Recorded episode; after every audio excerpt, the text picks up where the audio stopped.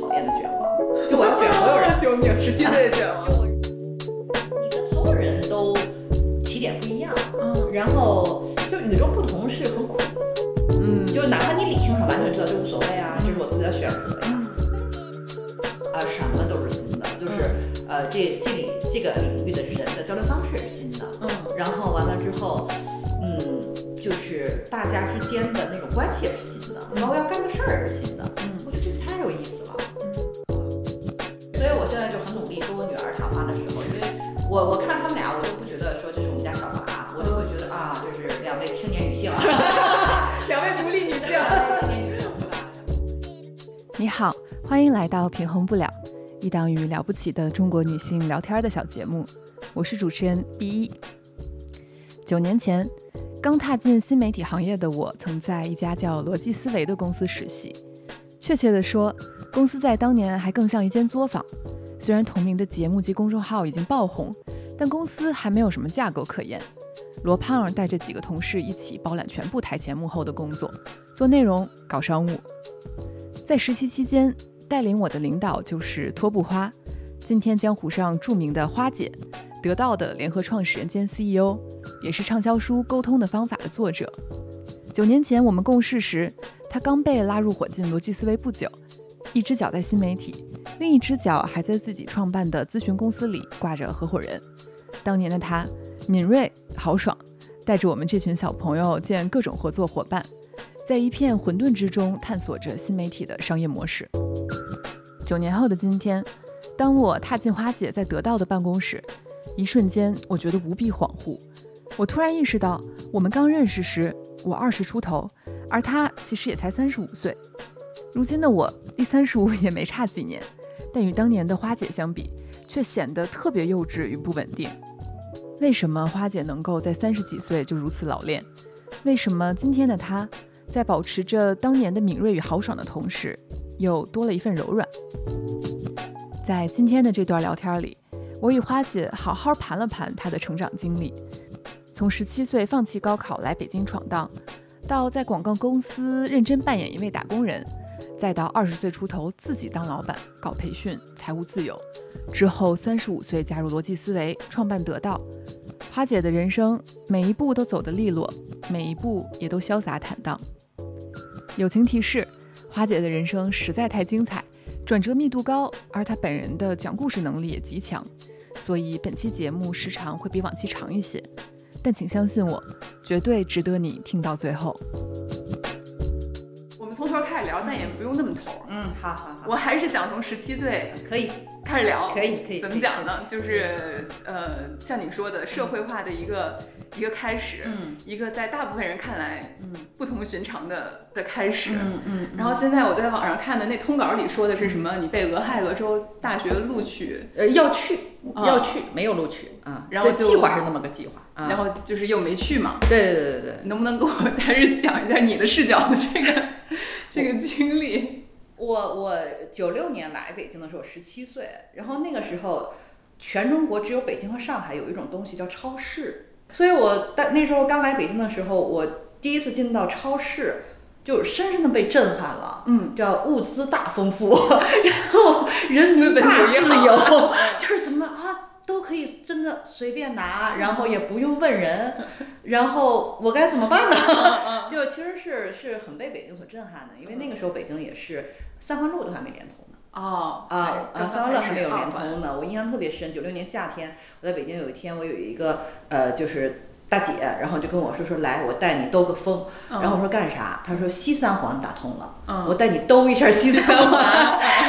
就是就是很震撼，就是所有一切都是新的啊。嗯然后呢，北京那个时候又特别有那个就是大杂烩那个气质。就是什么唱歌的呀、写诗的呀，也都混在这儿嗯。嗯嗯然后做买卖的呀、想创业的也都混 在这儿，所以它确实非常丰富。嗯啊，非常丰富。那个丰富程度呢，就对我们这种就三线城市来的小孩儿吧，就完全造成了一个特别大的碾你是压。河北人是吗？我山东人，哦山东人山东人，对对对。我来北京的时候，北京人对于我们山东的了解，就还属于叫你家是哪儿？我说我山东，山东哪儿？我山东临沂，就不知道这个地方嗯了。我得给他们解释，我说这是个革命老区啊，然后北大的莫良崮战嗯役就 哦 OK 打在这儿，对吧？然后大家经常会下一个问题说你们那儿穷吗？嗯，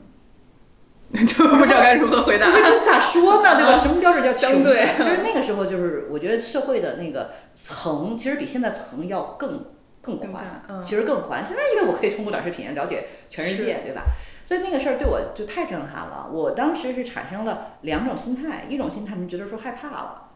就这北京都把我吓成这样恐惧了，嗯我要去美国得把我吓成啥样啊？ 我就觉得说我活不了，嗯啊，我肯定活不了，因为我那时候在北京都觉得我格格不入，啊，这是第一个，就是但你是一个人来的，对，就是对为了补习英语不这样是一英个语，主要因的为英语完目全张不了嘴明嘛。白啊，对对对。然后第二个呢，我又觉得说，好好啊，就对为什么要离开 他呢？的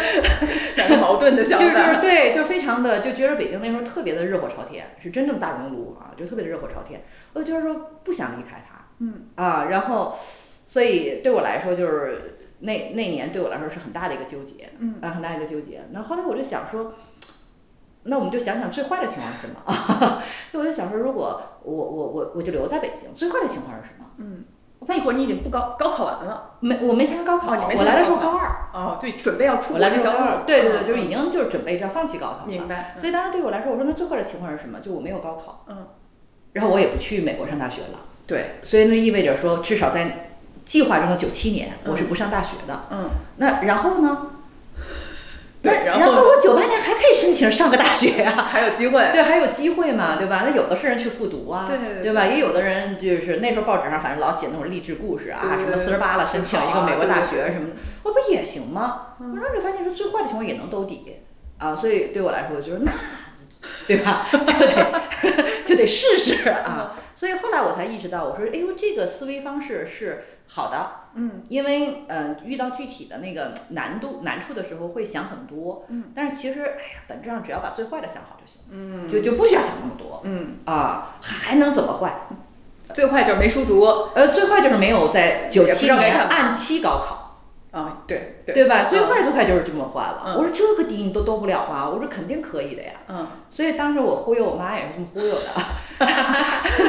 对，我就跟我妈说，我说你看这个上学啊，学习这个事儿啊，就是这跟我今天做的工作特别一致，我说这是个终身的事儿。真有道理呢。 对，特别有道理啊！我说这是个终身的事儿，我今天不学，我还可以明年再学，后年再学啊。包括哪怕我就这辈子没有参加过高考，我也可以学习，对，对吧？也可以读书啊。然后，所以我认为学习这事儿它不是个障碍。嗯哼，但是如果你现在给我一年的时间呢，就是至少就我可以把我自己这个心愿了了，嗯，然后同时呢，我可能也能增长一点儿生存的能力。嗯对？吧？我否则你哪怕你费了老鼻子劲，对吧？就把我送到美国去，对吧？那我也还是个吸血鬼啊，因为我啥也干不了，我在北京都已经傻眼了，嗯，对吧？然后我说那翻过来讲，我说你，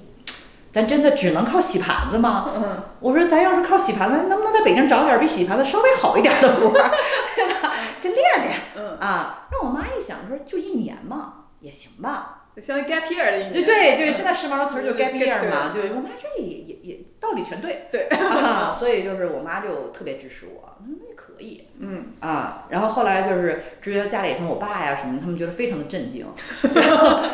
但是我妈那个时候可能已经觉得说她已经站在我这头儿了，也不能随意的改换立场啊，所以就是就一直是我妈非常的支持我就。说服了一个主要的这个对对对权力的一个一个对整个对娱乐市对场，对，就是只有一个同盟军嗯啊，只有一个同盟军。然后我爸呀、我奶奶呀，他们就感到特别的痛心。 对，啊、然后我们家里的亲戚都觉得这孩子遇到什么事儿了， 然后还有亲戚组团儿去跟我妈谈 话，哦啊，就说，呃，你可不能钻在钱眼儿里。我妈说，我怎家么，族的命运，我怎么钻在钱眼儿啊里了？他能挣啥钱？他能干啥？对嗯吧？就大家就不太能理解。对嗯啊啊，对，因为那那条路是显而易见的一条路。是。啊啊，但是你说服了一个家里的主要的角色，你就开始找事哎他儿就干。挡住了所有的了，嗯因为所有人都会觉得说小孩儿不懂事儿，你也不懂事儿嘛，所以等于我把我妈给牺牲了，因为所有人都对她做工作，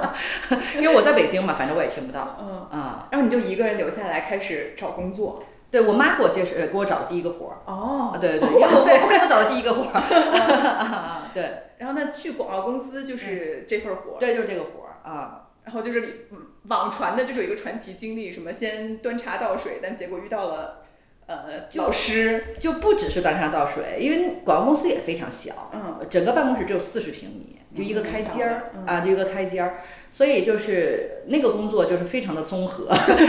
就是就有客人的时候你端茶倒水，嗯对吧？没有客人的时候你就干点力所能及的，然后呃管管小仓库啊嗯啊，然后接接电话呀，然后这个给大家买买盒饭呀。啊，就是反正你能干啥干啥呗，对对吧一个小作坊？然后人家也没正经把你当个员工，这不就是个孩子不懂事儿，然后非要在这儿待着，嗯对吧？那就在这儿待着呗，就是要有眼眼力见儿挺好，没眼力见儿你也可以在这就儿待着朋。友的小孩儿，实习生，对对对对对对，没没错没错没错没错嗯。但是我是很认真的，我觉得这是我的事业， 错，有一个认知错位，对，这这这是我的事业，对我每一天都要特别努力。嗯然后那时候没这个词儿，我后来想了想，我那时候的就是属于那种最讨厌的卷王， 就我要卷所有 人，，救命！十七岁的卷王，就我认真，我要最早上办公室，啊我要最晚离开，嗯啊，我买盒饭给所有人都买好啊，就是就是属于那种状态，就是我觉得有一点儿那种小孩儿过家家或者特别认真的状态，你是乐在其中呃，的，乐在其中，啊就完全是一个角色扮演。 就你说我有多大的事业野心，说他我是一个什么样的起点，我要是也没有，嗯啊，因为不可能从那个工作上看到什么事业的前途，嗯，就纯粹是一个角色扮演，就乐在其中，就 就非常的奇怪，呃然后就是，但是慢慢的，你对于广告是干什么的，对。稍微有点概念了。 因为那个时候有一个口号特别流行，叫“不当总统就当广告人这什么广告词儿自己编的 呀？”， 对，就是就是有那句口号特别流行。嗯然后呃，那个时候呢，广告公司是个很时髦的职业，嗯因为呃，我觉得好像全北京、全上海最时髦的人都在广告公司上班儿。然后对于我来说，觉得有意思嗯，啊，对，然后然后就去了，我看是什么，去了一些广告沙龙之类，反正在行业内的活动也是积极的。对，那时候其实参与我们呃，我觉得北京的至少广告界，别因为别的领域我不了解，像广告界有一个非常好的传统，嗯就是那些老的广告人，其实他们很多是新加坡呀、香港啊、台对湾啊对对，就过来的嗯啊啊，到北京来工作，他们有非常强的意识，就是要呃传帮带，嗯。啊，所以北京那个时候，我觉得两在我心目中两个圣地， 然后一个是北四环，那时候没有北四环呢，是现在的中国中华民族园儿，哦，中华民族园的门口儿，然后有一个酒吧，是一个新加坡广告人开的，然后他就是每到周六就是所有人的 happy hour，天就哪是他会请一个他佩服的老一辈儿的广告人来分享来做一个免费的分享，哇，然后所有人都免费，太棒了，就喝的也免费，梦回一九九七，好 对 羡对慕对啊！特别棒。我现在后来觉得说，哎呀，好多年没有想到那个场景，那真是一片热土。啊，就是尤其来一些，比如像赵淑芬啊什么那些，就是偶像级的人、嗯也来。来了之后也是自己照顾自己，也不带助理，不带秘书，然后就就给搬一个酒吧椅，就坐上面就开始讲，嗯而且每个人都认认真真的写讲义，然后特别开心，然后底下全是小孩儿哦天哪，啊，对，然后那个时候对我来说是个圣地，就每周必去，嗯然后第二个圣地呢，就后来关门了，叫龙之梅广告书店。广告书店广告书店，那个真的太了不起这了。么细分的的书 店，对，徐志明老师，后来我们还认识，还加上微信。我加上微信那天特别激动，我说我特别遗憾是在广告妹书店关张之后才加上微信， 因为他坚持了好多年，嗯他就是呃一家书店，然后无数次的搬家，因为就是。只做广告的人很难嗯坚持嘛，嗯但它里面进去之后，真的是全部只有市场营销和广告的呃书，书就只有有三大类，嗯就是广告创意，然后设计和营销。营销，嗯，啊，然后进去之后全都是这个，然后来自世界各地的过期杂志，那听着很棒哎，对，，特别棒。然后去的人也都是这帮人嘛，嗯，啊，然后所以就是，就这两个地方，我觉得是我的大学。 等于这就是从十七岁到十九岁对对对，那段时间，对，就是那个生活方式。啊然后就是周一到周五好好的去当一个角色扮演的一个小热情孩儿的打工人，对对对然后也参与，因此能参与很多行业内的对活动。没错没错。而那时候活动也都都不关门儿，嗯，呃，我觉得那个氛围真的是无比怀念。那会儿学习的途径好宽广啊，那就是因为你是十九十九岁就自己办公司了，我对我那时候特别偶然，因为我我这个人是这样的，因为十七岁我特别沉迷于这个角色扮演嘛，就 就职场打工 NPC，对，真的就太喜欢扮演一个打工人儿了， 呃就属于那个时候我们那个呃公司有些业务是因为那公司在公主坟儿，嗯它在公主坟儿是因为离中央电视台近，所以有些业务是跟中央电视台做的。然后呢，没事儿就得上中央电台广告部，因为广告部那时候都不需要没有保安，嗯就抬脚就进，嗯然后进去送个材料啊，什么什么等等啊。那去了人家那儿也特愿意给人端茶倒 水，嗯然后就为了博得一句，就所有人都说这公司这小姑娘儿挺好。虚荣心得到极大满足，嗯虚荣心就满足了啊，就特别愿意扮演一个打工人儿的角色啊。然后在这个过程当中见到很多人啊，见到很多人，当然也见到一些很传奇的广告人。然后我们是在不知不觉当中有很多自己对标的榜样嗯啊，虽然也不确切的知道说怎么能成为他们，嗯，但是我觉得那个时候因为大家都很无私的在呈现自己，那就是，但是最终决定自己要开公司嗯，是，就因为咋就不打工了 呢？就就因为你找不着好工作了，干嘛了？那 就是你你你就是你想说了算，就是想。打工人扮演结束了。 对，就是你你你想说了算，你就只能自个儿开公司，因为就是正常的受过特别好的教育的人，他可以通过说在公司奋斗，嗯，因为那时候机会确实也很多。我有很多同龄人，就比如他们二十一二岁毕业之后，啪进一个非常好的企业，对那就机会太多了，没几年人家也当上很高职位，嗯，可以的。然后但是我没有这个机会嘛，就我那张门槛儿过不去。啊啊，对吧？所以对于我来说，那就是现在时髦的话，叫每个人都可以是自己的 CEO，当自己友 好了。对 对，呃，那那就自己试试干呗。嗯，啊，对，然后当时那个时候也有一些，嗯就是长辈啊，嗯有一些人就说这这没事儿干，我们支持你啊，对。然后后来我发现说支持我的都没支持我，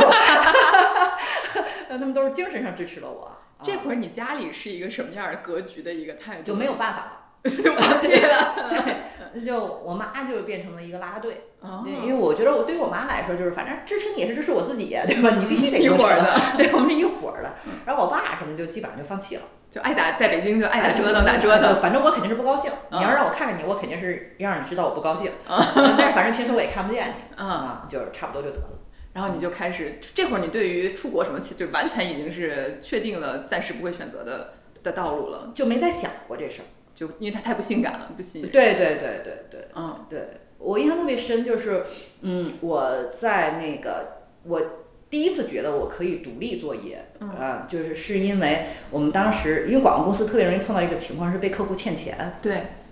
结不回账来。嗯然后当时我们有一个呃客户呢特别远啊，在一个边 境省份。哦好的， 特特别遥远。然后他就欠钱，欠多少呢？就是当时钱还是非常大的，对我们那小公司来说，欠三十万，嗯，就是不结，就是不结。追不回来。然后一直到过年嗯还不结，那就是大事儿了，这就是牵扯到我们能不能过得了年的对问题了。后来我说我去，嗯，去追这追钱嘛，嗯就是要这三十万啊。然后当然，我觉得大家心都很大，就是我也没有想过，我们周围的所有人都没有想过，一小姑娘去那儿过年会有前什么问题？嗯会不会危险，对吧？我就如何怎样都没想过，大家就只会想说，要么追回来，要么你没追回来。 非常结果导向对 对的？对对，然后我就去了。去了之后，因为你本身就是追钱的，嗯然后那当时又很困难，就住一个特别破的招待所。嗯，然后那个按照现在的标准，就是你们北京孩子不知道，那大车店啊，就基好哦本那我上真不知道。对，基本上就是那种什么开出租车的，啊或者明白啊开货车的人会住的。然后每一个房间住四个人，我已经是好的房间了啊，一般的房间要住十个你人。小姑 娘，对，每个房间要住四个人，然后没有洗手间，啊，你只有一张床，然后那个什么，然后就去要钱，一开始他们还是不给，就不给，就不给，就不给。后来那个公司呢有一个副总，我后来觉得世界上还是好人多，有一个副总，我我按年龄我得叫个叔叔，他就问我，他说你你你住哪？我说我住哪哪啊？他说哪有什么住的地方啊？因为他觉得你不得住个宾馆啊什么的，啊，我说有啊，住个什么什么地方，他就真挺好的嗯，然后他就说那我送你回去吧，嗯他就送我回去的时候看了一眼就我住的地方，就能明显的感觉眼里泛起了泪花 儿，带入了自己女儿之类他的，就有那个同情心，嗯他觉得这也太可怜了太可怜了，而且他就觉得太不安全了，嗯，所以后来第二天他们就通知我说你来拿钱。哇，啊，你来拿钱。嗯，但是我觉得他们的会计是故意为难我，所以在过年那年头儿那个点儿上，他给了我三十万现金。就想看你怎么带回去，对他就是你怎么拿走通过这些风险，对，因为那个时候就是就是哦什么那汇个款啊钱什么还挺麻烦的，然后他就给了我三十万现金。那你还带，就是你得扛着他们，对，驼然后背我当然是公人司生第一次见三十 万现金是啥样， 这有多少你？对，我也都就是后来打包打包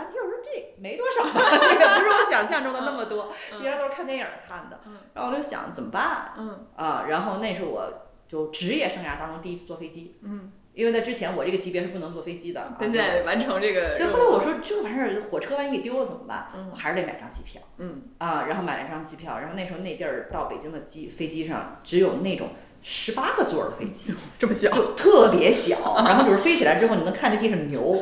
特别可啊怕，然后就是抱着那包钱，嗯，然后这个伪装啊，就是防止被别人看出来那是 我觉件得肯定大家都看出来， 对 对对，其实从我的表情上都看出来，全都看出来对，抱着那包钱回来。嗯啊，然后但是也没有特别的，就大家觉得你特厉害什么的，因为我觉得那个时候大家好像顾不上想这些细节，就感情没有那么充沛，嗯就往前奔，这事儿解决了再往前奔。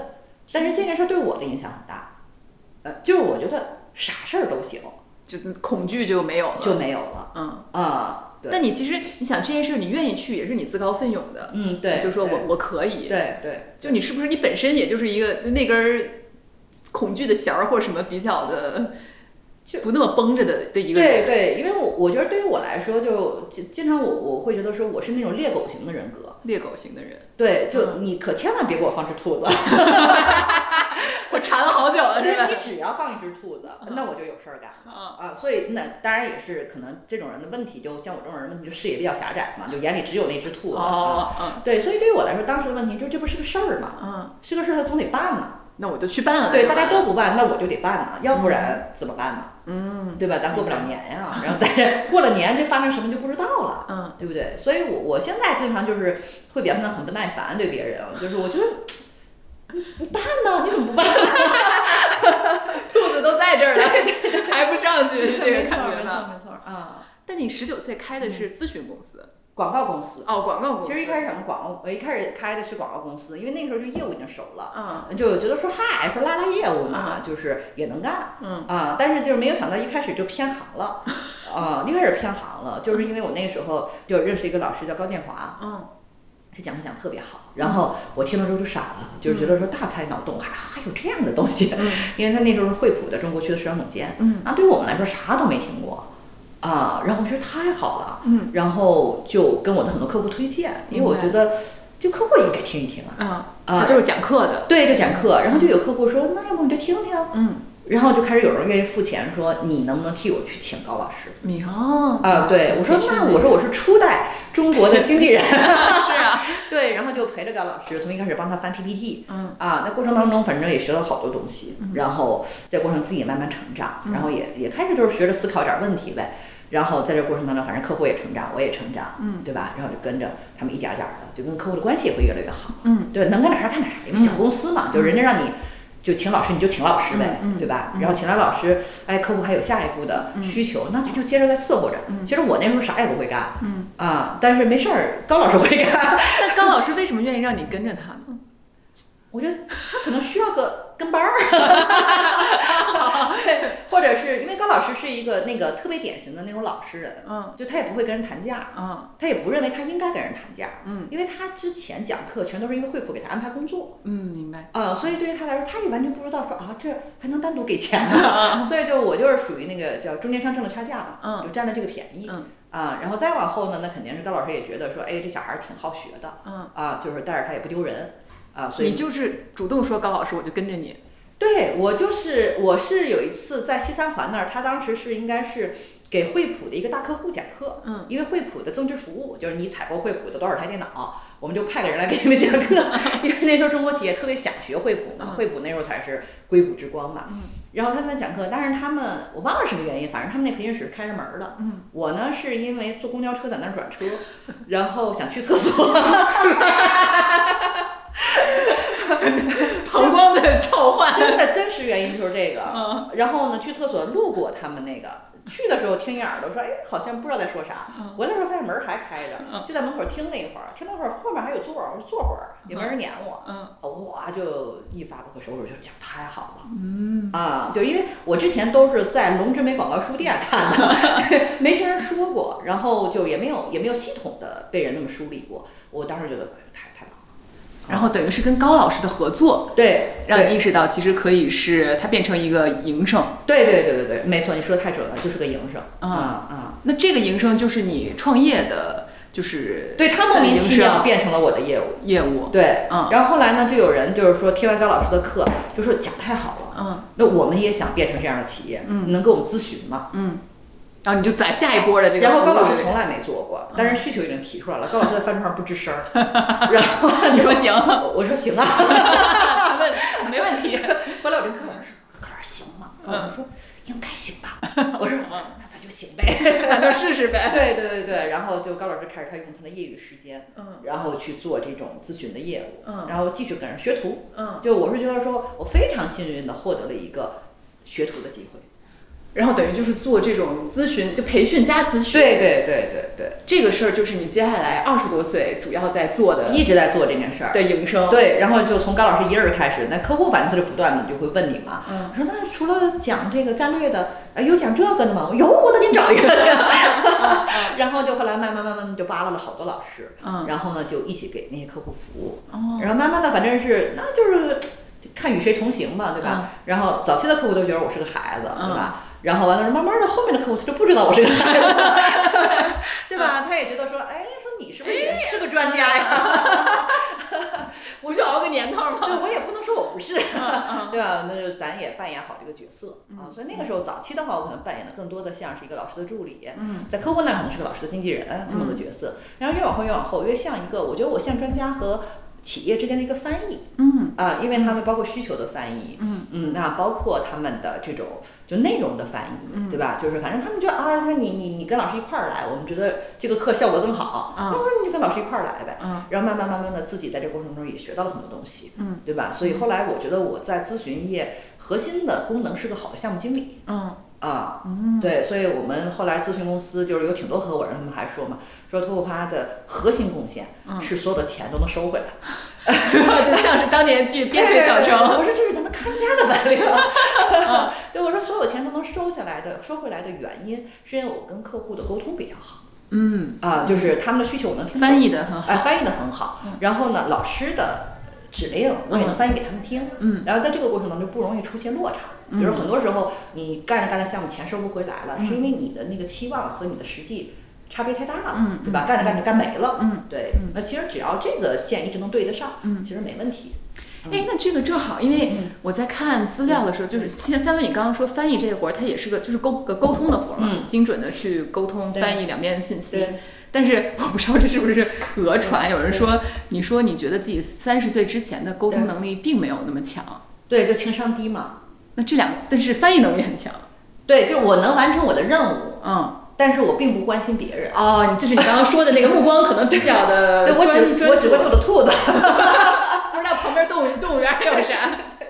对。所以后来他们说我我从来没有看过澳门那种猎狗比赛，嗯，就就是我没有看过，我我看过赛马，赛马对对嗯对嗯，他们说还有一种赛狗，我没看过。后来我有个同事就跟我说，说澳门有一种赛狗的比赛，嗯就是跟赛马原理是一样的嘛，就是哪只狗跑得快，对吧？但是狗不像马，它有骑手，所以可以控制。嗯控制，对，狗全全靠什么呢？他说在赛狗比赛的时候，就会放一只电兔子，哦哦，假兔子，啊对，就会放一只假兔子，嗯假兔子先放，然后狗 呜呜呜出去了，过去。然后我觉得我那时候的问题就是，就是真假兔子我是不分的。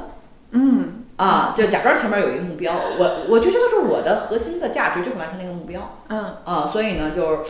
就不太关心人，对嗯于路上的风景也不太，来这没有路上没有风景， 就是所有的风景都在终点站，嗯 对对对，那就是你想，因为你二十多岁就一直在，嗯就是在自己的公司，然后在做这些业务，相当于在企业界嗯做翻译也好，做这个营生。那当时的生活状态就一直是这种跑跑跑、追追追。我一个月出差二十八天，好 的，然后而且关键是乐在其中嗯啊，所以那个时候就我妈就经常跟我说说，你要不你别租房了，嗯你租这没房没干什么嘛意义对，她说你租一个仓库就行，你把嗯东西放进去就行嗯，啊，就是对你来说，在路上，就你就因为那会儿兔子可能也多，对对对，机会也多嘛。然后，而且我只享受拔红旗儿那个时候嗯啊，就是都说这笔钱拿不回来了，嗯。我去沟通挺好，然后就把事儿解决了，把钱拿回来，我很开心。嗯，那你那会儿还有就是，比如说从你二十岁开始入公司，嗯你还有角色扮演的感觉吗？有啊，就是我这种人肯定一辈子都是冒充者综合症啊， 我觉得你演的挺认、挺上头的，你知道吗？对对对对演着演着就成真的特了， 别沉浸在这个表演当中。就是对，所以后来呼了好多年，我才知道这个词儿嘛，啊就是冒充者这种综综合症对对对对，嗯我说这不是说的就是我吗？ 对，因为就是你你跟所有人都起点不一样，嗯然后就与众不同是很苦的嘛。嗯就哪怕你理性上完全知道这无所谓啊，嗯这是我自己的选择呀。嗯但是你二十，比如说我二十三岁的时候，到一个地方去出差，嗯客户完全善意，他会问你说：“哎呀，是那个，哎，你这小李啊，这挺能干的，你毕业于哪个学校啊？”啊，读什么的，你嗯怎么说？是对就你就很尴尬，对，对吧？理性上完全知道，嗯这根本不应该成为障碍，没但它错真的就是个障碍嗯对，因为啊！它是世俗标准里面就是对，没错，没超错，越就常张不规的开部嘴分嘛。嗯，嗯，所以就是要所以硬那时把自候己，演所以那时成候一我个在什么人大呀、北大呀上了好多培训班儿嗯啊，然后就为的就是对付这种场景。嗯人家问我你上你哪学校毕业的？我说哎呀，最近还在北大上课呢。 啊，所以就是我就是三十岁以前没梳理过这个问题，嗯，呃，所以对于我来说，就只有有兔子的时候，我是我是可以的，嗯。但是你想，生活当中没兔子，嗯，就很是的很涣散，对，就就就不太知道怎么跟别人相处，嗯啊，然后再加上呢，因为我算是连根儿拔起，因为我所有同学他们都上过大学，哦对啊，对吧？我所以自己他们是有大学同学的，嗯我没我没有，嗯我只有高中同学，高中同学他们都在各各地，嗯所以我我没有同龄的朋友，嗯所以很长一段时间我的朋友都比我大十岁以上。是， 对对对，然后呢，就是我就特别慕强嘛，就是人人厉害牛逼，然后大哥跟着人家混 啊，跟着大哥大姐混嗯。然后呢，我的就一个二十一岁的人的烦恼应该什么样，嗯我也不确切的知道。对对我那时啊候净操三十一岁的人的 心，嗯对，所以我不太知道就怎么跟比如同龄人交往啊，嗯对吧？然后如果我们没有工作的关系，嗯咱俩应该咋交往？嗯，其实我没有没有学过， 真的就是在一片混沌中对当一个孤独的猎狗，对对对，真的是小猎犬。 对 强烈强烈犬，对，所以对于我来说，就是这个问题是个大问题，因为就是只要没有电兔子，我就不知道该跟怎么别人交往。嗯。 Like I'm 23. Before Mikey was on Nikes, you should bet, bet, bet, bet on me. You should bet on me.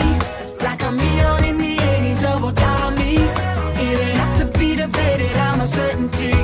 You can't get these odds in Vegas, baby. Bet, bet, bet, bet on me. 三十二岁吧，到我三十二那年嘛，就觉得说，哎呀，这个外面啊，好像就去去去有好多声音啊，这个不知道在干什么，大家都在热烈的讨论一个叫移动互联网的东西。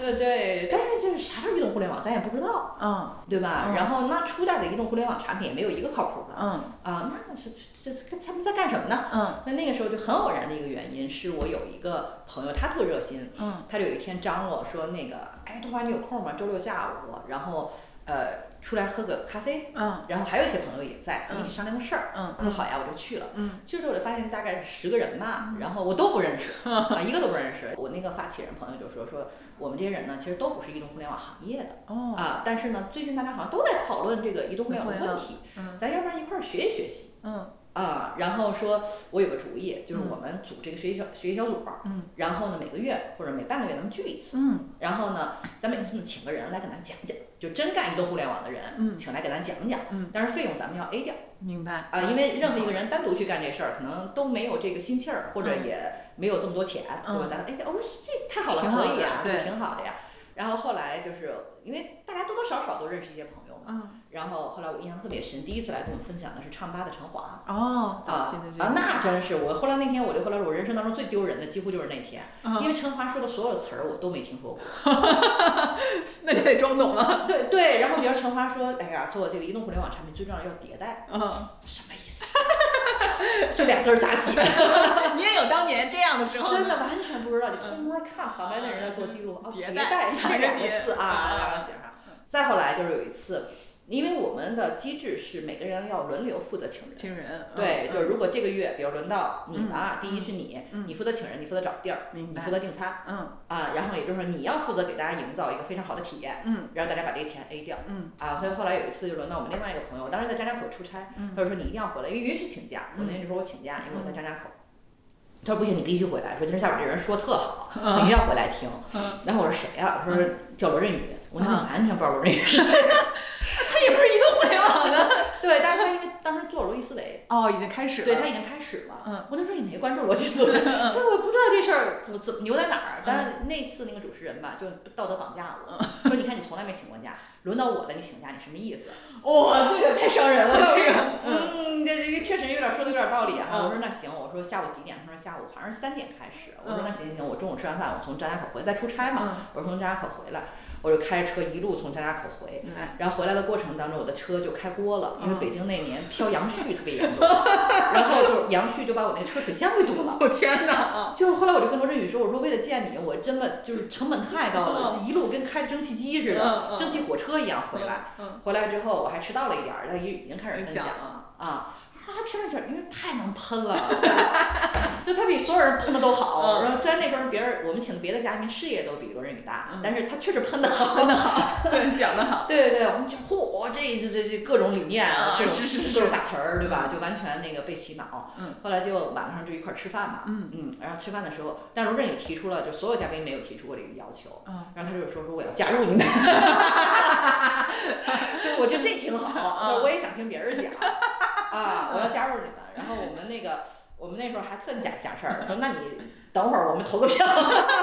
原来他是这波的呀，对对对，我们说一块儿讨论一下，嗯对，然后才一块儿讨论一下，说行，那我们嗯就是加入了嗯加入啊，他就等于加入成为我们成员，就是等于他也承担我们这个责任和义务。啊所以我们俩是在一个学习小组，就陌生人这么认识的。嗯嗯，后来在这个过程当中，因为你每个月一起听一起听个课，听完课对还要讨论讨论，嗯，就人和人之间那个互相了解，嗯其实特别充分。是啊，就是价值观啊，就是认知想法啊，对对吧？包括就是等等各方面吧。嗯，就后来一直在往后，就是他觉得想要把这件事儿就特别商业化的时候，嗯他就找我，嗯他就说说，哎，要不咱一块儿干吧？嗯，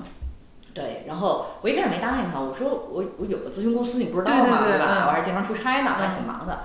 然后我觉得他用了一个对我这种猎犬型人格特别有效的策略，他就跟我说：“他说你看啊，他说我看，因为那时候我确实我比较轻松了，因为合伙人啊什么都挺强的。嗯他说你看啊，他说我观察你，你一个星期五天都在逛 SKP，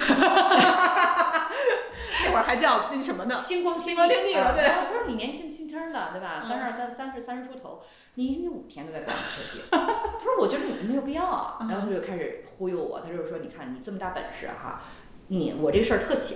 他说你也不需要全职嗯啊，他说其实你拿个两天出来，嗯你帮我把这事儿捋一捋，嗯，你剩下时间也可以管你原来那公司，然后你也可以管 SKP。这啥 PUA 的这个？哎，我就被说服了。嗯因为我是觉得说被他这个描述的我本事特大，就我两天就哦能就干不俩用干活儿，对吧？对就被这事儿给说服了，我就答应他了。嗯然后，所以我都没有正式的跟我的原来合伙人说，嗯，我只是跟他们说我有这么个事儿。对嗯我说我我也对这事儿挺感兴趣的，咱也不知道啥叫微信公众号，我就是去嗯帮帮忙，对我就是是帮帮忙，然后也替咱们公司呢学一学习人嗯家那个新领域的新事儿，对吧？所以我们其他合伙人也没当回事儿，嗯，你说你去吧，他说行吧，你去吧嗯哈，然后可以。然后从来的那天，嗯然后一直到我把原来那公司卖给别人，嗯，我连办公室都没再回去 过，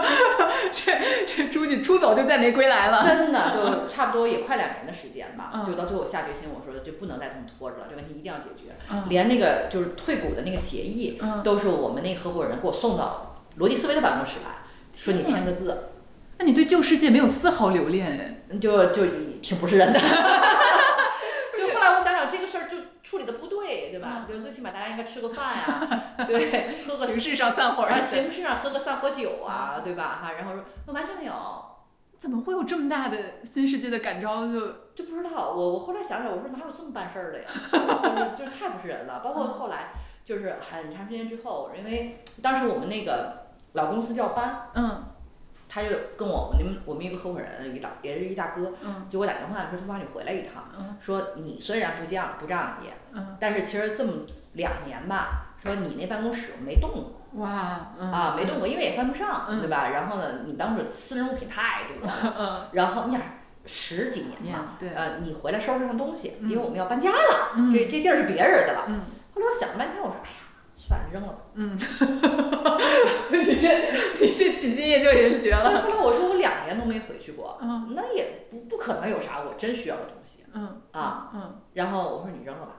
后来他还是很好，他还替我一顿收拾，嗯收拾到最后，他发现说确实别的也可以扔了，就谁要谁拿，嗯没人要就扔了。后来他给我拿出一沓儿，就我在各种培训班儿上课的那培训证书，嗯说你连个毕业证这点书儿也没有嗯，这培训培训证书要不你拿着，他 就给我快递过来，嗯啊，然后就是说说行了，就这点儿东西给你了。但这事儿显然罗胖一开始也是也是有点忽悠你的成分呃，的。他是他是他是忽悠我，他是他觉得我觉得他是想好了的，嗯，他是想好了的，然后但是他忽悠我忽悠的有点狠，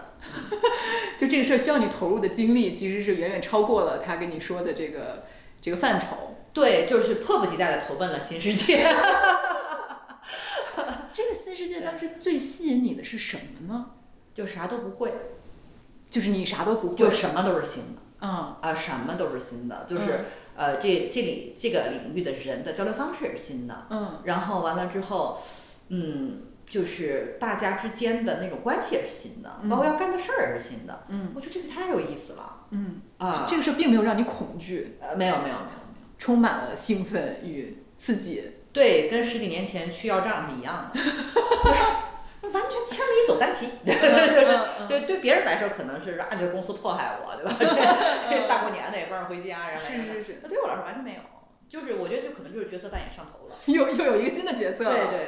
对。但是就是。呃，等于你一切都是新的，但是你跟罗胖的热情，我想象中应该是相互的，就是互相卷叠加，互相卷。互相卷 啊，对对对，看谁比谁狠。嗯，对，包括我们后来那个呃第三个合伙人就是我们的快产刀品技术快刀嘛，嗯，对，快刀也是这么 被，你对但是俩他也卷起来他了，也是被我这么 骗来的嗯啊，对，相当于那两年，对然后你开始，等于前两年嗯你们都是比较对于商业模式到底是什么，其实对是混沌的对，当然就一个，就罗胖给我们定了一个底线，叫必须得挣点钱啊啊，就不允许赔钱啊，啊，对，这是个基本的，当然哎，是这基这本是的个底线，因为那个时候就是所谓干，就只要加上一个互联网边儿，大家都有一个非常奇怪的假设，嗯就可以烧钱，嗯，就这个业务可以完全不赚钱，对，因为早晚会赚钱的。嗯，虽然那个早晚也不知道在哪儿，对吧嗯？反正就是大家假设莫名其妙都是这个。嗯但是罗胖那时候很奇怪，就是我说有一个小买卖人的那种精 明，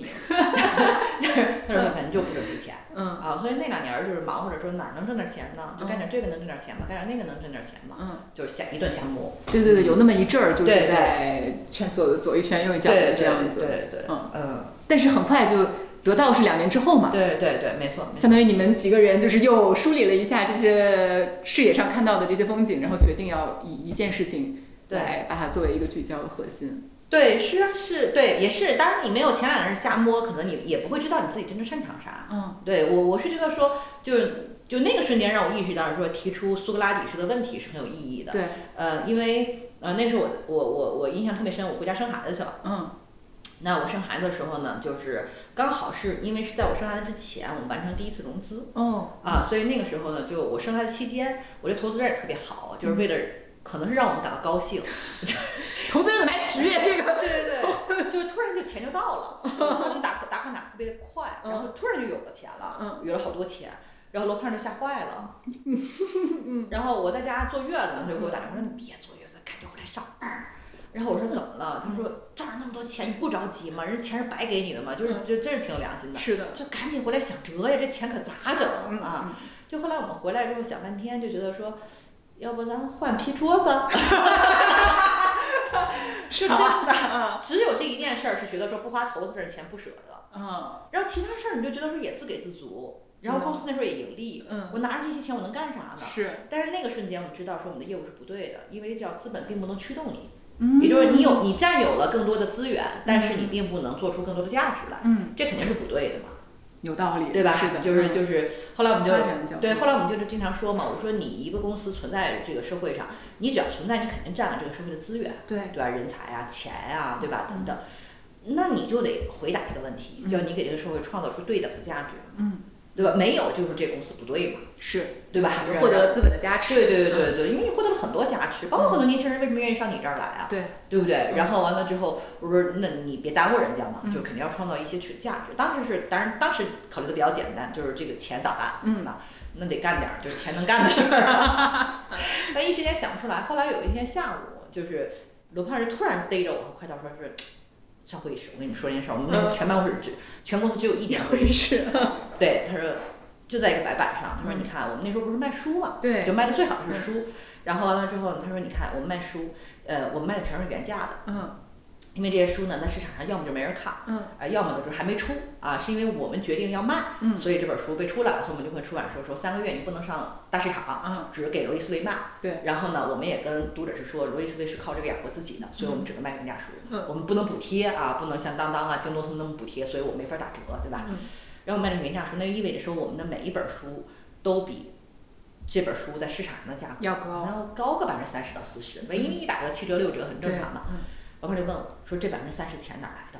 凭啥你挣这百分之三十嗯，？”那我说这是个好问题，是对吧？因为因为这这这这个逆向思维还挺高级的、啊，对，就你为什么挣百分之三十的溢价？嗯后来我们说，因为你讲了呀，嗯因为每一本我们要卖的书，加着它干都会讲四十分钟对的节目嘛，你讲了呀。嗯然后罗胖就问说：“那我们有没有可能说那百分之七十的书钱咱不要了，嗯咱只收这百分之三十的节目钱？”嗯，又是一个逆向思维，对啊，哎但是我们觉得是个好问 题，嗯对吧？就是我我只提供内容，我这内容收百分之三十行不行？嗯对，后来好多人说说啊，你看那时候有奈飞啊，有什么？我说我那时候都不知道奈飞是 啥，我说我要知道我能干得更好一点嗯儿，嗯对吧？我这真的是不知道，嗯就是就是后来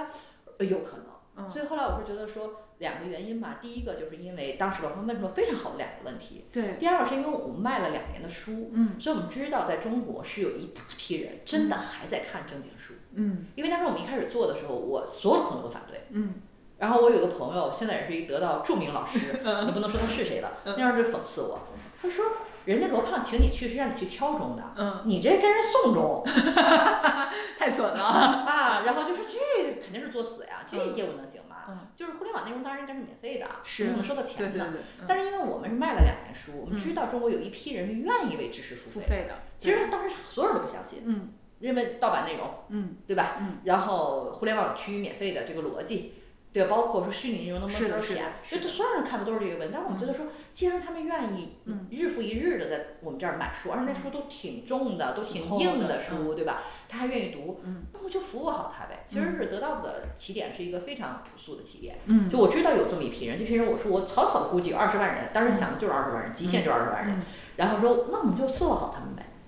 但我觉得罗胖那个思考真的很了不起，对他说对对我只赚那百分之三十的钱，没，错，没错，没其错。实就这个反的思维确实嗯是是是是，我就有说点我高级说的嗯，我说就是你犯一万个错误，我们都能原谅 你。嗯就因为有一个正确的思考，对对对，所以这就是得到的起点嗯，啊，然后你们就决定把投资人的钱主要花就在干这事儿，干这件啊事，就，干这事儿，啊，对所以其实是罗胖的一个远见，对然后把你们内部就是说服了，对对，然后你也觉得这件事情是正确的，没错没错。所以剩下的事儿就是，就是对于我们公司来说，我们到现在也是这个分工，嗯就是说，就罗胖这大事儿 啊，就是就是嗯各种就是发起挑战，对吧？这这个怎么？那剩下的就是就是我的活儿嘛，嗯就是那咱就忙嘛，多少钱多少人，对吧？然后嗯哪些活儿咱就不干了，嗯咱干什么？嗯啊，那些事儿咱不要了，对嗯吧？然后人怎么调，对吧？然后人上哪儿找，然后钱怎么分配，对吧？但是慢慢就是这些事儿，嗯其实它就是一个就是复杂点儿的执行嘛，嗯把这事儿给捋出来嗯啊，大概是这么个事儿。嗯所以当然我也没想到，就是得到上线之后，很快得到就有收入了，对啊，其实嗯几乎是从第一天开始就有收入了。嗯，这也是超出我想象，我们还准备过个瘾呢，就烧个钱是吧？你还要换什 么？对对，过个瘾，对吧？也没有，其实没有，几乎没有这个过程，嗯就很快它就除了早期的研发的那段阶段是补贴的，嗯对，很快它就开始自己有收入，嗯，而那有的时候就有正反馈嘛，对那你就能看到说用户不断的就一天五毛一天五毛的给你付钱，对那你就知道说哦这件事儿是好的，那件事儿是不好的，嗯就慢慢慢慢很快就调到了一个正道上。当然是吧。对对对，那你跟罗胖，当然肯定有，应该有很多人会问这个问题，就是说，呃，他当时看上了在旧世界一只脚迈过来的你的哪些能力呢？就还是也没想那么 多，就能干，能能容忍 他，就什么视野比较窄是吧？视野比较窄 比较深入啊。对对对，就是就是可能我们俩能力比较互补。嗯啊、对，因为我是那种就干脏活累活特别乐在其中的 人，对，就是比如说别人会觉得很多事儿很琐细嗯啊，是的比如说因为得到到今天也仍然是个内容公司嘛，嗯然后我们的员工就是一大半儿都是知识分子，传统意义上的知识分子，嗯对吧？嗯年轻青年知识分子们，他们心思比较密，嗯然后比较敏感嗯，但每天都有人闹情 绪，对吧？对吧？然后那种事儿就是你每天都得去捋，嗯，对吧？捋然后去调毛儿嗯捋毛儿，然后嗯说那很多人觉得这种好烦，是啊，对吧？对于我来说就是非常乐在其中。为为啥呀？那他最终点是啥呀？就你能给他捋好呀，啊！就是捋捋就好了，好，接着回去干去，这很有成就感呀。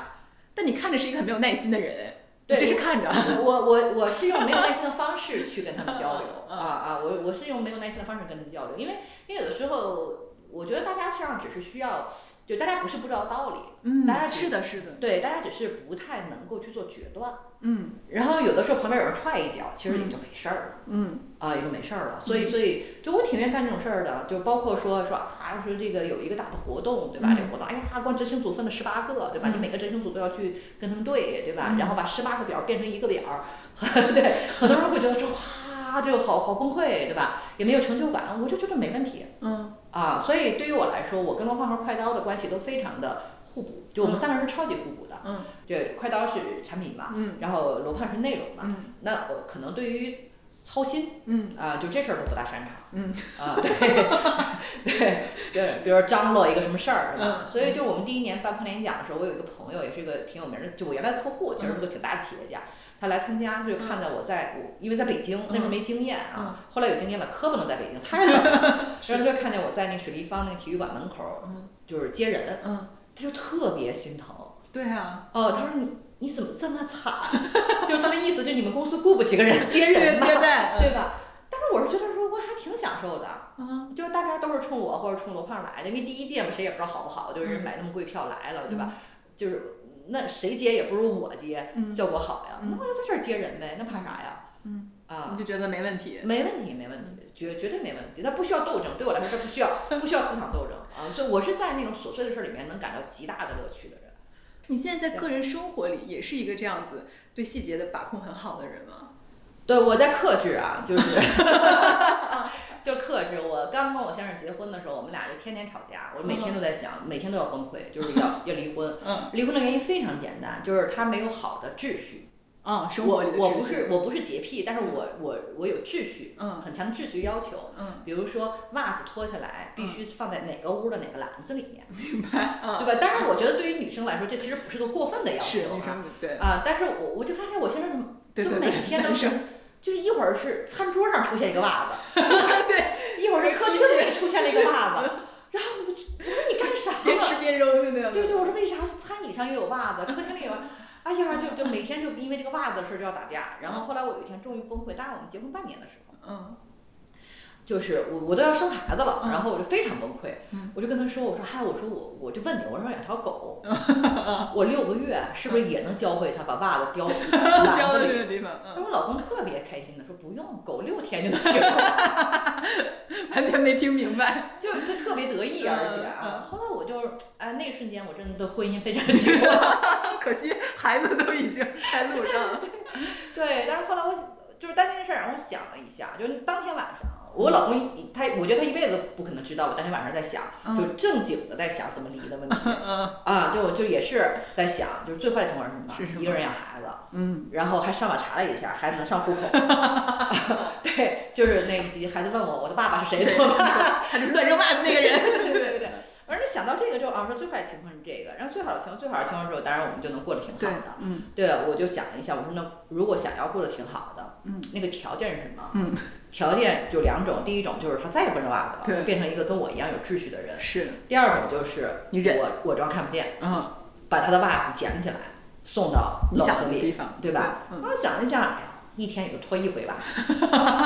嗯就行吧，放就放吧，啊，就行吧，嗯就就就算了嗯，啊。所以是从那天开始，我对整个婚姻生活有了全新的理解。 袜子说，哦原来我的存在感这么重。对， 真的真的，所以后来好多呀，就是嗯，我在外面签售啊或者什么的时候，好多女生就问我类似的问题、嗯嗯，啊。就是怎么样去就情感生嗯活、个人生活对对，里，我说是这样的，我说你你爱上一个人，绝对是因为他的闪光点。对对，嗯你要跟他结婚，嗯就是你要容忍他所有的缺点，是，对吧？结婚的前夜，你要想的就是他所有的缺点，在结婚之后不会自动消失，对，也不会因为你的训练消失， 只会因为你们俩结婚了变得更加的严 重。有道理，对吧？然后那这个时候你还能吗？嗯能够继续去啊，你还能，你都能接受，你觉得你都能兜底，嗯，你们那理解，哎，你刚刚那个点说的好，你要把，我觉得你就是要把最坏的情况想得非常具体，对对对，啊、它不是一个大概的模糊的一个一个画面，对具体怎么怎么样，没错没错。 You should bet on me. Gonna wanna get behind me like I'm 23. Before Mikey was on Nikes, you should bet, bet, bet, bet on me. You should bet on me. Like a million in the 80s, double down on me.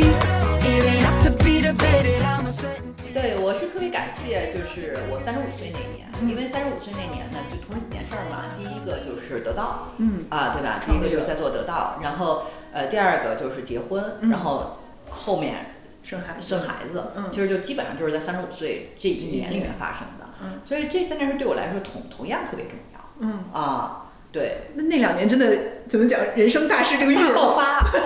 是很密集啊，就是大爆发。然后那时候就，所以是现在很多人就是说说，哎呀，这个女的奔个事业，这婚嗯姻怎么办啊？什么？我说这得奔事业才能碰见合适的人呢， 奔事业碰不见合适的人。这句话一定得拎出来，对对对对，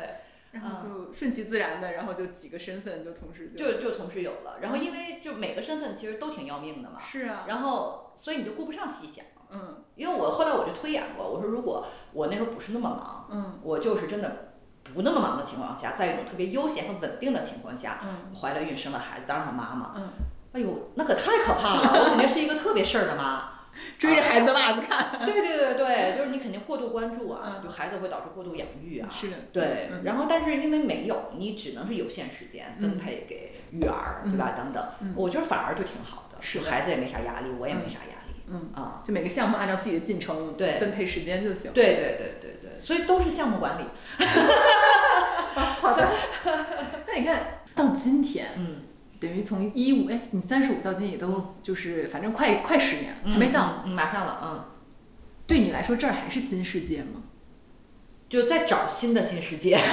可能就是现在咱都觉得看到点边儿了，对就 对是对那种对感觉。对对，还是还是得往前找，我嗯是觉得还是不能留在原地，嗯啊、我我包括我觉得说，呃，就是就是，比如我有段时间状态不好，罗胖有段时间，或者快刀有段时间状态不好，呃，原因都是因为留在原地了。嗯嗯，就是你觉得说行吧，这事儿也也干得还行，优化优化吧。嗯我后来就跟我们同事说，千万别想优化优化的事儿啊，优化优化就是留在原地了，嗯你得找新事儿嗯啊，然后让就是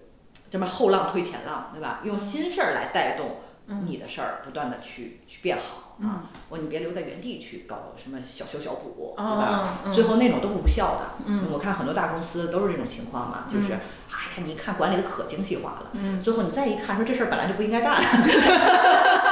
然后结果弄得特别细。对对对 对，你留在原地肯定是这种情况嘛。嗯，啊，那对你来说写沟通的方法嗯是一个新的一个新世界的一个事儿。哎，是是是，这这个事儿我没想到，我嗯没想到，因为这个事儿最早的起点就是我跟我们公司的人新人做内训，嗯，因为每年不是我们就校招特别多，就纯内部的一个纯内部，然后年轻人特别多。嗯然后慢慢儿我就发现说，哎，你那时候在的时候我们都没这个，对不起你啊。对，我 太没关系，荒蛮时代。对对对。后来人多了之后呢，有的时候一届进来就不是几十个人，几十个人嗯我就经常看到说这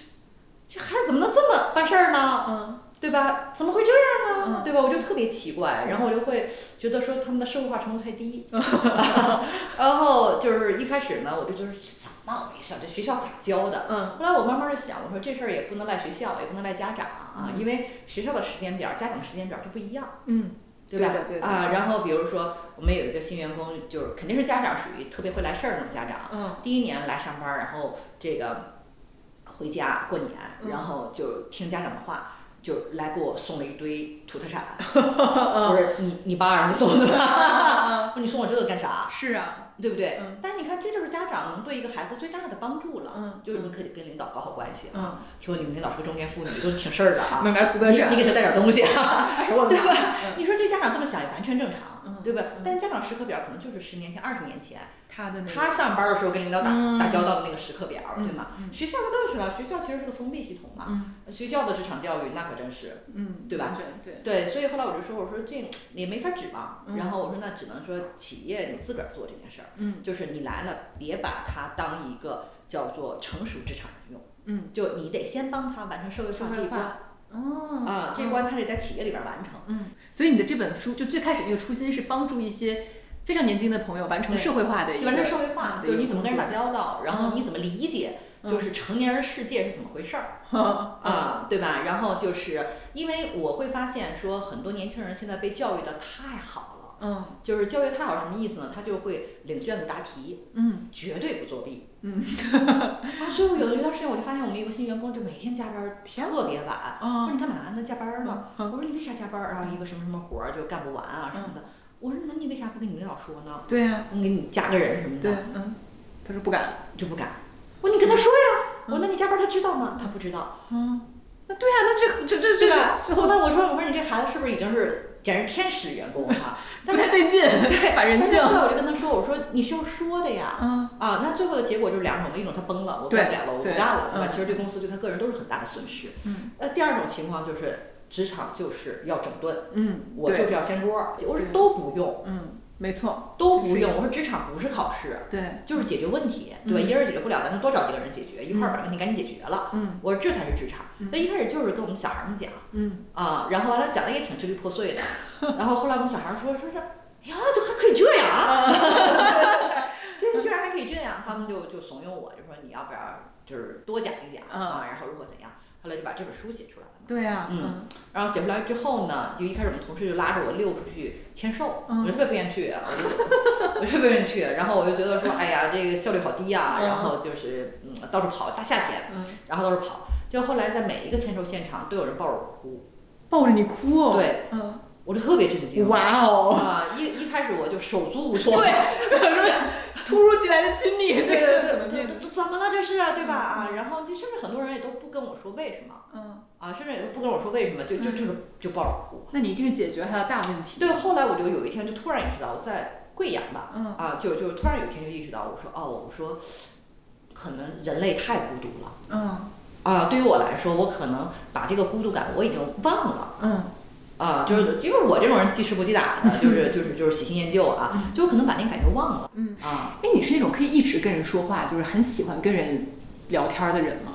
就还行，我觉得就是你有测过那个什么 MBTI？我测过，但是我忘了，就是太复杂了啊。 那你觉得你是所谓的现在就是内向型还是外？就是你充电是靠独处，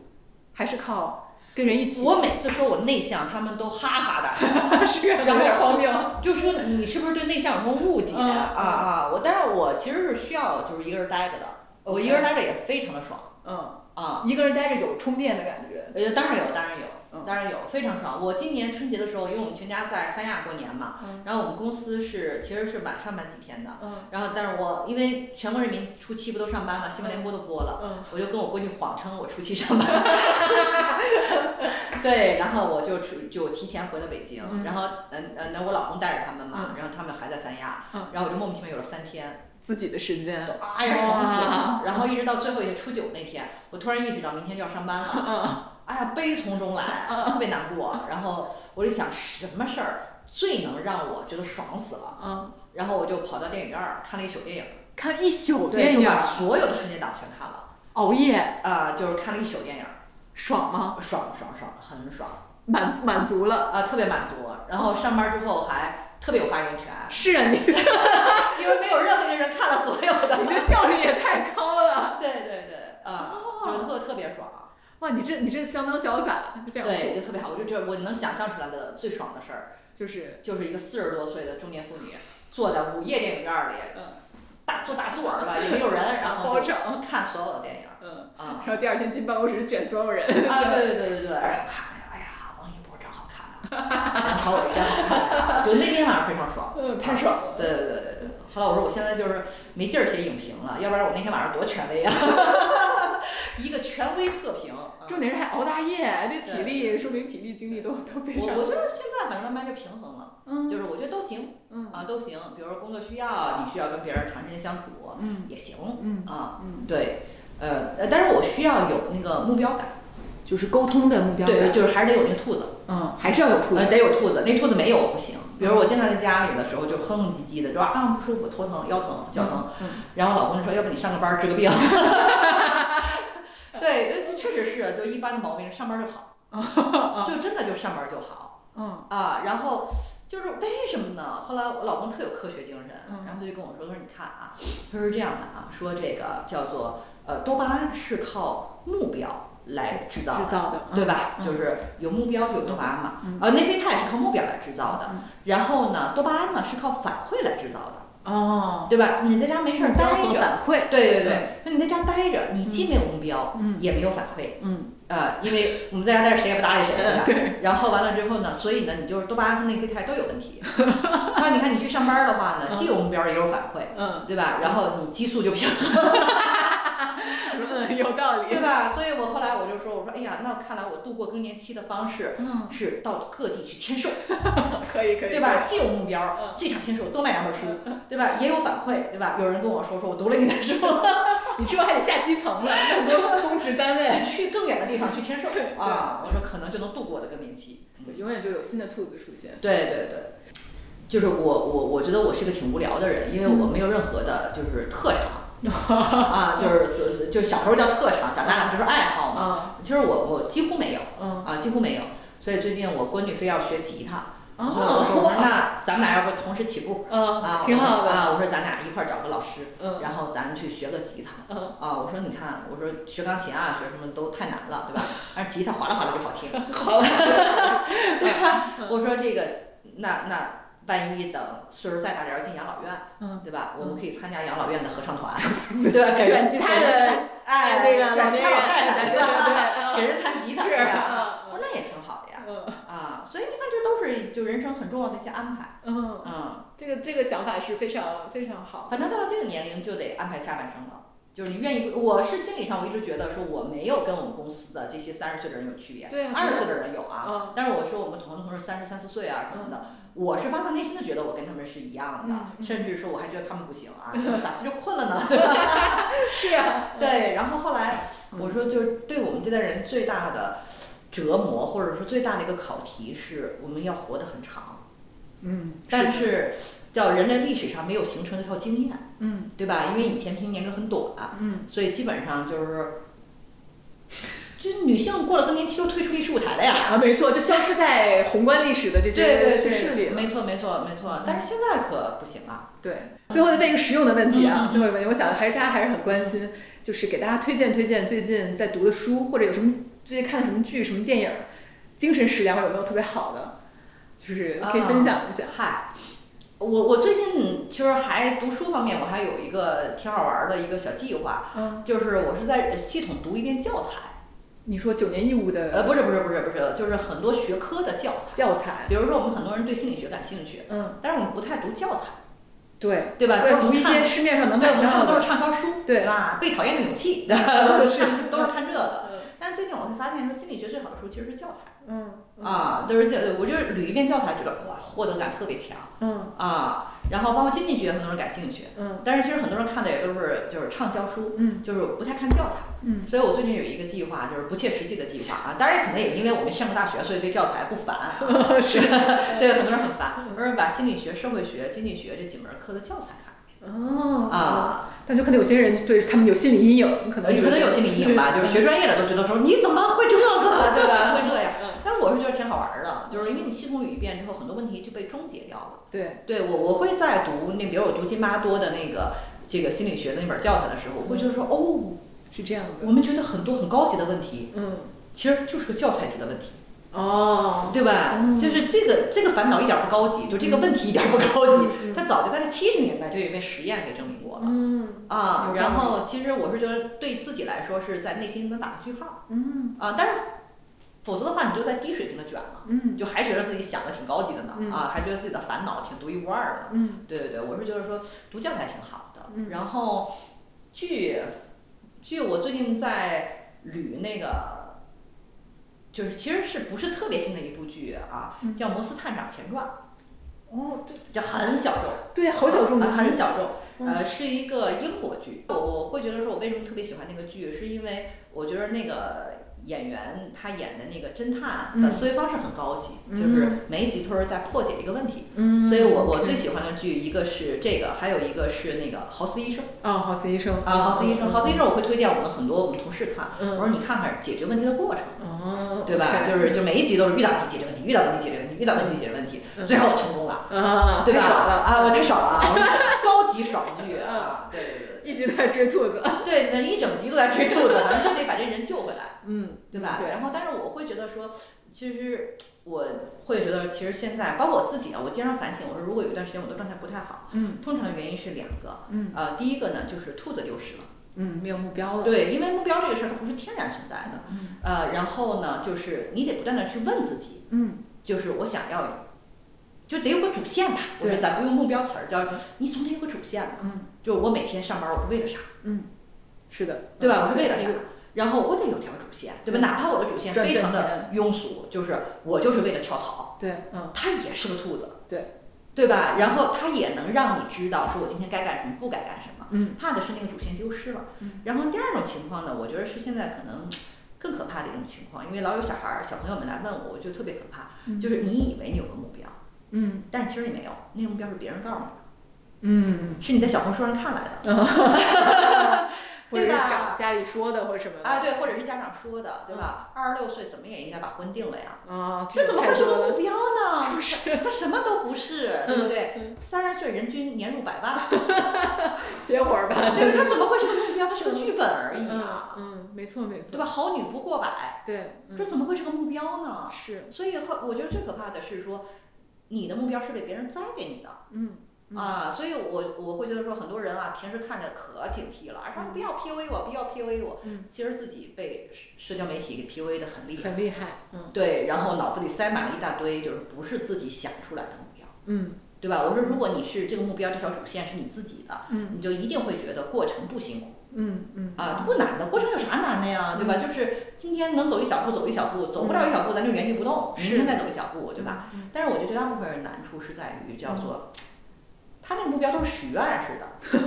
对吧？我到三十岁我年入百万，然 后嗯没了，然后就没了，嗯，对吧？然后真的年入百万，代价你愿意付出吗？是风险就愿意承担，对啊，风险愿意承担吗？没想过，他他不是说想了我愿意，而是说我没想过，因为那个目标本来就是别人栽的。是，嗯啊、对，所以所以我会觉得说，哎，不知道，可能就是大家得一块儿努力啊，就是说，就是能让人找到目标这件事儿，我觉得这其实是就每个人一生当中应该学会的第一件事儿。啊嗯，找到目标也就找到自我了吧，没错，没错，没错。嗯所以我们老觉得说啊，我的自我，我的内核不够坚定。嗯，，我说咱先别扯这么大词儿啊 有点虚，对，你想要啥？具体对，对对对，所以我现在就很努力跟我女儿谈话的时候，因为我我看他们俩，我都不觉得说这是我们家小娃，我都会觉得啊，这是两位青年女性，两位独立女性，两位青年女性对吧？然后我们要为社会培养两位这个独立女性啊，培养两位就是内核稳定、就是心态正常的青年女性。感谢收听本期《平衡不了》，人生跌跌撞撞，平衡不了也很好。感谢我的先生艺伎为本期节目进行制作，我是 B 一，咱们下次见，